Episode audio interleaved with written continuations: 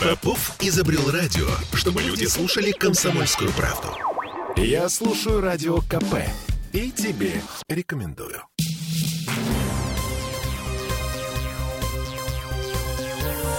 Темы дня.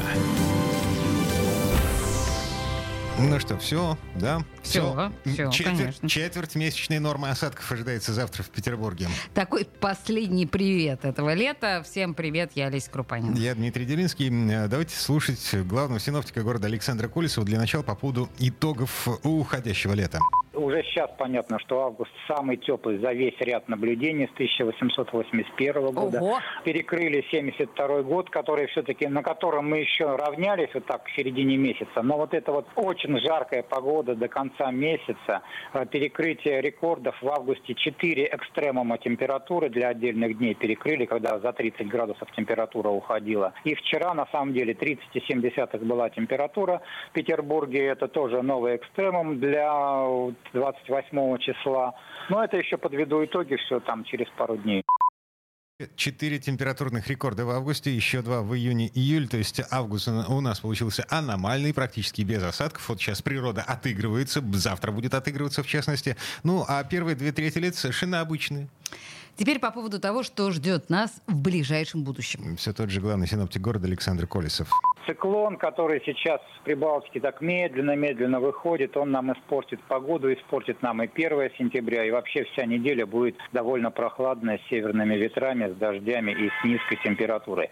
Низкая температура, это, ну даже сейчас вот при сегодняшней погоде неудобно говорить, но 11-13 градусов днем. Завтра еще переходный день, пока понижается, градусов там 17 будет еще, но уже вот 31, 1, 2, 3 это все холодная погода, потому что все время северные ветра, облачность и периодически дожди, да, постоянно, практически каждый день, ну, ну вот на, на 5 дней это точно так. Ну, очень холодно, но все-таки спасает сейчас э, ситуация то, что будет много облаков и ветрено, поэтому заморозков каких-то при этой холодной воздушной массе, которая заходит, э, не должно быть. Минусов сейчас не будет, хотя и холодно.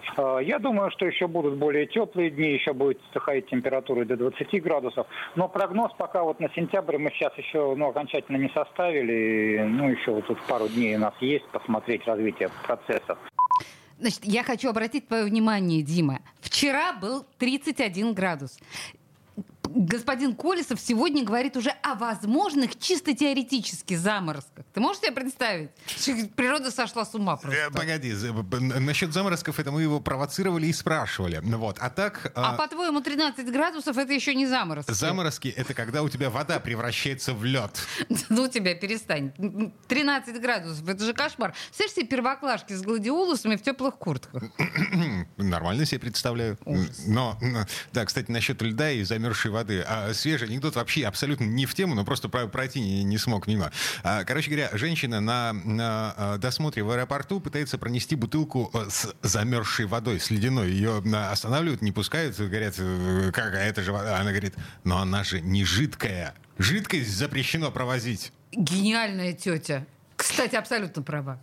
Ладно, возвращаясь к погоде. По предварительному прогнозу, вот эта типичная осенняя хрень продлится у нас всю первую декаду сентября. В том числе, да, действительно, 1 сентября школьные линейки под зонтами, в теплой одежде и быстро-быстро, чтобы День знания не обернулся соплями. Потому что во время линеек будет плюс 10. Вот, вот, вот, вот, вот. Вот это ровно то, о чем я тебе говорила. И, кстати, да, Циклон, который принесет нам всю эту роскошь, синоптики назвали почему-то не именем, а фамилией. Арнелла не Орнелла, вот как Орнелла Мути, да, но Орнелла это, а именно Арнелла. И по иронии судьбы он несет нам осень с юга. Циклон с юга. Холод. Дожди. Нормально. Отлично. Так, ну и мы помним, а, что главный синоптик Петербурга Александр Колесов, вообще заядлый грибник, а, еще и главный грибник Петербурга, наверное. А, мы сегодня спрашивали его, а что сейчас происходит в лесу? Есть ли вероятность того, что после дождей ну, грибы полезут? Вы знаете, я даже уже перестал писать про грибы, потому что их просто-напросто нет. Это те случайные, которые находятся единичные, и это во всех районах со всеми там вот а, между собой общаемся. Э, да, идешь там, можешь... Э, вот сейчас вот э, закончились почему-то как-то лисички, так которых много было очень в июле там и в начале августа. Пошли красные, но это единичные. Ну, там 10-12 штук найдешь, это не те грибы, о которых вообще можно говорить. Вот какой-то год, видно, отдыхает после этих лет, и что-то в атмосфере, то, что мы не можем сказать, но их, их просто-напросто, да, и единичные вылезают. Это как дерево, знаете, вот груша, там яблоня стоит, вроде она плодоносит, потом какой-то год вообще ничего нет, но на ней все равно висят же единичные яблоки.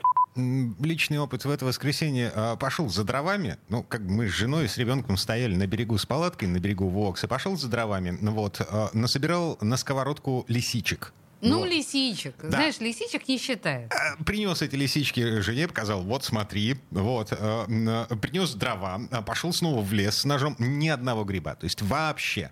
Ужасно. Ну, так повезло, не повезло, не, я не знаю. Дима тоже сумасшедший грибник. А, кстати, у нас на сайте опубликованы фотографии гигантских грибов. Вот реально гигантских. Ножка толщиной с руку, длина 20 сантиметров, шляпка размером с человеческую голову. Прелесть вообще. В общем, а, на это чудо природы наткнулись э, люди в Кировском районе Ленобласти, показали эти фоточки микологам. Микологи говорят, что эти грибы пригодны только для фотографирования. Ну или прятаться под ними от дождя. Потому что это гимнопил юноны. Гимнопил юноны, так называется гриб. Ну, в общем, это ядовитый, несъедобный гриб. Вообще редкий гриб для наших болот. А еще до гигантских размеров у нас вырастают лангермания гигантская или гигантский дождевик. Вот его, в отличие от гимнопила, есть можно, но только когда он молодой. Если на срезе гриб белый и на нем нет ни малейшего серого или желтого кусочка, то его можно приготовить и съесть.